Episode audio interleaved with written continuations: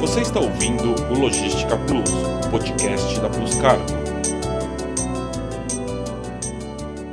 Olá, eu sou a Soraya Magdanello e esse é o Logística Plus, a plataforma de conteúdo digital da Plus Cargo. Nos últimos meses, acompanhamos a situação da indústria que sofre com atrasos e falta de insumos. De acordo com especialistas, as restrições impostas pela pandemia ainda impactam e vão continuar impactando as cadeias mundiais de produção, pelo menos até o próximo ano. O planejamento nunca foi tão importante como no contexto atual. No episódio de hoje, vamos falar sobre os principais desafios da indústria na hora de importar e exportar em 2022, e também sobre como se planejar para minimizar os riscos na operação. Para ficar por dentro das novidades e ter acesso às informações do mercado de comércio exterior, fique com a gente e inscreva-se no nosso canal aqui embaixo. Estamos preparando uma série de encontros com especialistas que vão mostrar os melhores caminhos para o comércio no ano que vem. E agora, para conversar com a gente sobre a indústria, eu tenho o prazer de receber o Caio Franzoso, profissional da área de comércio exterior, e a Magali Carregan, da Gelco Gelatinas do Brasil. Muito obrigada, vocês dois, por aceitarem o meu convite. Um prazer enorme ter vocês aqui. Obrigado eu pelo convite, é um prazer participar. Estou aqui à disposição para o que for necessário. Legal, Muito obrigada. Muito obrigada pelo convite. Foi um prazer. Obrigada, Magali. É, gente, eu gostaria que vocês começassem comentando um pouco sobre como foi esse ano para vocês como profissionais da área. Quais foram os principais desafios da rotina de vocês? É, aqui a gente trabalha na indústria farmacêutica, né? Então nós tivemos, é claro, muitos problemas durante esse ano. É, um dos principais impactos é a alta cambial. O que a gente tem de carga perecível acabou passando, vamos dizer assim, na frente por conta da, da priorização, mas as cargas secas a gente está tendo um grande problema de rolagens, falta de espaço, é, na parte de exportação acaba sendo muito boa, né, a alta cambial, mas como 90% dos processos continuam sendo de importação, então isso impacta diretamente no nosso custo final. E, consequentemente, a gente acaba tendo que é, meio que direcionar, balancear um pouco como que vão acontecer os processos para que não tenha um impacto financeiro muito grande no processo. A Gelco já é um pouco diferente, porque, na verdade, nós somos grandes exportadores e também não temos nenhuma prioridade. Então, tivemos muito atraso, foi vivendo um dia de cada vez. Tivemos, no princípio, os cargos, buscando várias opções com armadores, surgiram é, algumas reservas premium, a gente começou a pagar oito vezes mais caro do que era anteriormente. Aí, dali a pouco, as prêmios também já começaram a ser é, é, adiadas. Então, a gente sofreu demais nessa época, tanto com um custo altíssimo de logística, tanto de containers, que começou a faltar containers, reserva em navios, como o trânsito no Canadá, o trânsito nos Estados Unidos também. Então, assim, foi uma, tem sido uma loucura, né? Foi 2021, não no começo, acho que depois de maio a gente começou a sentir essa loucura e veio toda essa ressaca aí da própria pandemia, né? Na verdade, o que a gente tem feito é procurado vender um pouco mais no mercado interno e não é, exportar, porque a gente já é acostumado a exportar 80%, 70%, 80% da nossa produção, a gente começou a, a fazer 50%, 50%, até para proteger o fluxo de caixa, porque a gente fatura é, num dia e a carga fica lá no porto 20, 30 dias esperando para o BL, para depois o cliente pagar não sei quantos dias depois do BL. Então, o fluxo de caixa da empresa também foi prejudicado com todo esse, esse movimento. Uma maneira de contornar e seguir com as operações, né? Isso, foi vender mais no mercado. E no Mercosul, porque no Mercosul a gente conseguia mais caminhão, a Argentina estava mais fácil, estava mais barato. Então, a gente virou um pouco para o Mercosul e para o mercado interno. O Caio, como é que vocês fizeram para contornar essa situação e continuar com a, com a operação? Olha, na, nos processos de carga seca, que eram onde a gente teve um, um impacto um pouquinho maior, a gente acabou tendo que pegar agentes, parceiros que já tinham allocation, então é, sofremos menos impactos em relação a isso, porque assim, 95% dos nossos processos são aéreo, né? Então nós temos muito poucas cargas que vão no modal marítimo. É, porque o marítimo está caótico, né? A gente está vendo aí container para Manaus a 25 mil dólares, então tá algo que está realmente fora do comum né? O que antes estava 3, 4 mil, hoje está 25. E então, como o nosso, a gente tem um volume muito alto de importação aérea, a gente acabou indo para parceiros que tenham allocation. Então, com isso, a gente acabou sofrendo um pouquinho menos, porque a reserva já está meio que garantida, então a gente conseguia embarques em três a quatro dias. É, mas mesmo assim, ainda teve alguns embarques que foram rolagens uma atrás da outra. É, na exportação, a gente está sofrendo muito para escoar carga, principalmente em Guarulhos, porque está caótico conseguir janela para poder levar a carga para o aeroporto. Então, são alguns fatores que ainda estão, a gente ainda está sofrendo um pouquinho de impacto. E eu acredito que ainda vai piorar um pouquinho mais aí com a aproximação do Natal. Todo dia tem uma notícia ruim, né, nova. é, diante dessas notícias todas que a gente está acompanhando, inclusive agora na, na, nas mídias, né, sobre as dificuldades no transporte marítimo, alto do dólar, aumento do, do, do frete, como você acabou de citar, vocês conseguem enxergar algum cenário de melhoria no início de 2022?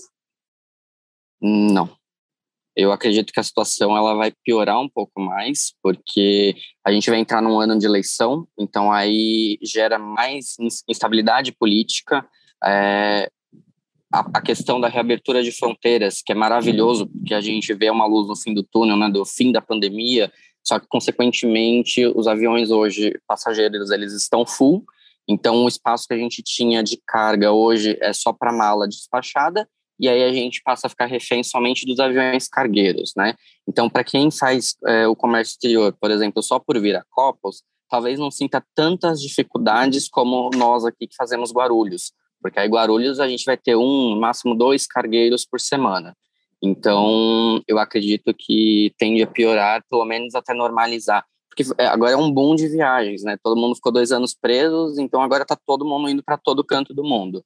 Então, eu acredito que até estabilizar essa questão de viagem, a gente ainda vai sofrer bastante. Esse peak season, que geralmente acontece de novembro a dezembro, esse ano eu já estou sentindo desde agosto, eu acredito que ainda vai até pelo menos o primeiro semestre todinho do ano que vem. É, o nosso modal é, é, é, o oposto, viu, Caio? Na verdade, é só marítimo, né? Só usamos marítimo. Mas eu vejo a mesma coisa. Eu acho que a gente vai ter pelo menos o primeiro semestre caótico.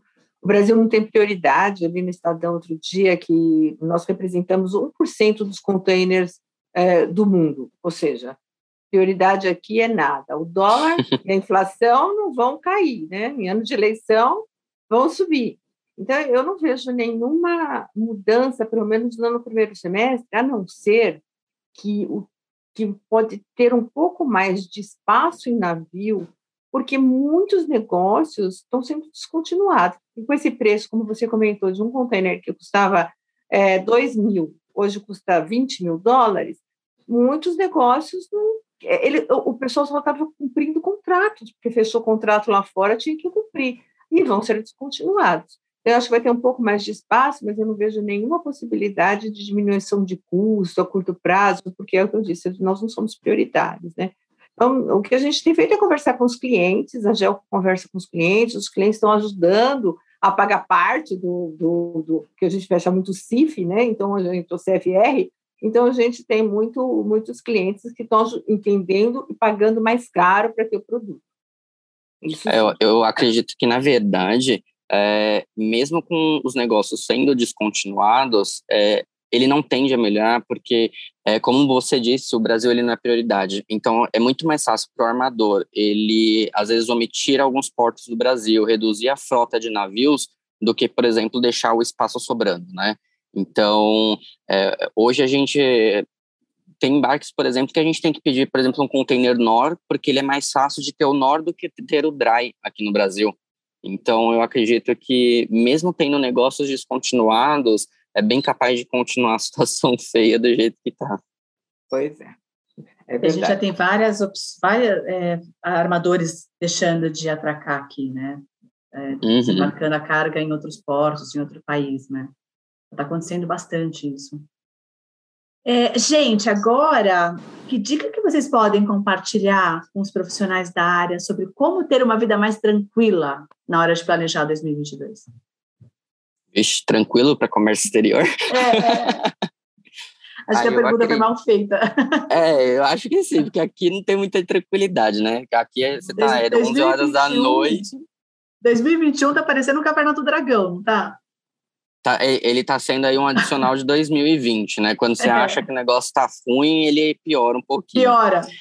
Mas eu acredito que, assim, é, quem pode fazer forecast e se preparar, eu acho que é o ideal, né? Aqui, infelizmente, a gente não consegue ter um forecast, porque vai muito aí de, da volumetria e a necessidade específica de cada laboratório, então a gente acaba não tendo é, como se planejar para falar assim, ah, de tal mês a tal mês eu vou precisar de X embarques. É, eu acho que o parceiro é fundamental, porque muitas das vezes a gente encontra muitas, é, muitos agentes pelo, aí pelo Brasil que te colocam o frete lá embaixo, e aí, quando você vai nessa de pagar menos, você acaba sofrendo impacto, porque você paga menos, aí não consegue embarcar, aí começa a entrar taxa sobre taxa, taxa de prioridade, taxa disso, taxa daquilo, e a carga está ali rolando, a armazenagem rolando. Então, eu acredito que o parceiro, ele é a peça fundamental ali na, no quebra-cabeça, porque é ele que vai te trazer o allocation, ele que vai te trazer a segurança, é, ontem eu tive reunião aí na, com, a, com a Camila, foi algo que a gente frisou bastante, porque a gente é, é o que vai trazer para a gente a, confiabilidade de que a tua carga ela vai estar tá ali é, no prazo que você precisa. Né? Todo mundo quer a carga no, no, seu dia, mas quando a gente fala aí de, da, da área farmacêutica, saúde, tem que ser aquele dia, né? A gente não tem como vacilar. Então, eu acredito que o parceiro é fundamental nessas horas tranquilidade não vai ter muito mesmo em 2022, não. E também não tem muitas dicas de, de sucesso. Nós, da Gel, é, entramos o ano totalmente vendido, a produção está totalmente vendida, 100%. Só que a grande preocupação é justamente a logística. Então, é, eu acho que a gente dividiu mais entre o mercado interno e o mercado externo, foi uma dos planejamentos que nós fizemos para ter um pouquinho mais de tranquilidade, usar mais Mercosul, enfim. E também é, eu acho que a gente tem que ser, é, trabalhar um dia de cada vez, né, ter bastante resistência à frustração, porque isso vai vir mesmo, e é isso que você comentou também, buscar soluções, a desenvolver habilidade que você busque algumas soluções diferentes, vamos tenta, tentando de uma forma ou de outra. Você acha que tem um pouco mais de sorte, porque seu produto é perecível ou pelo menos é necessário. Já o nosso Exato. não, né? Já vê como um produto que é um produto, é gelatina, é colágeno hidrolisado, é um produto que não estraga, tem cinco anos de vida útil, ou seja, a gente não tem nenhuma prioridade. Mas é lidar com tudo isso. Eu acho que é um dia de cada vez mesmo, é ser resistente, é buscar parceiros, buscar opções, né, várias opções, e ser bem criativo nessa época, porque tem que usar a criatividade para buscar a, a, melhor saída para a empresa. Né? A empresa começa totalmente vendida o ano, quer dizer, já está feliz, mas não está, está super preocupada. Embarcar por portos diferentes, Isso. ver o que está menos congestionado. Você a gente acaba tendo que, que fugir do, do padrão, do que é tradicional, porque se a gente fica só na casinha, é, se, é isso, isso, isso, isso, esquece, esquece que não, não vai virar. É, é verdade.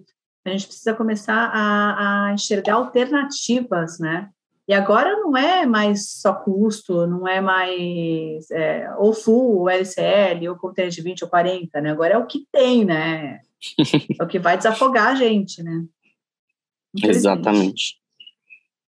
É, na opinião de vocês, o que, que precisa melhorar na cadeia de suprimentos como um todo, para que 2022 seja um ano melhor para todo o setor? O que hoje eu vejo que ajudaria bastante, mas infelizmente não depende da gente, tem muita questão política, é a estrutura tanto portuária quanto aeroportuária. Eu acho que isso é fundamental. Hoje, um container chega no Porto de Santos, é, é um século para ter uma operação, para poder liberar o container. Quando a gente fala de um LCL, são quase 10 dias para você poder liberar a tua carga. É, a questão de Guarulhos, nem nas nossas exportações, é, 10 dias para conseguir uma janela. Então, assim, tem exportações, é, a gente faz exportação de soro. Então, assim, são exportações que eu não posso ficar com a minha carga ali dentro do, do aeroporto. E aí, para eu conseguir uma janela, eu tenho que estar com nota fiscal, com DUI, só assim que Guarulhos vai te liberar a janela.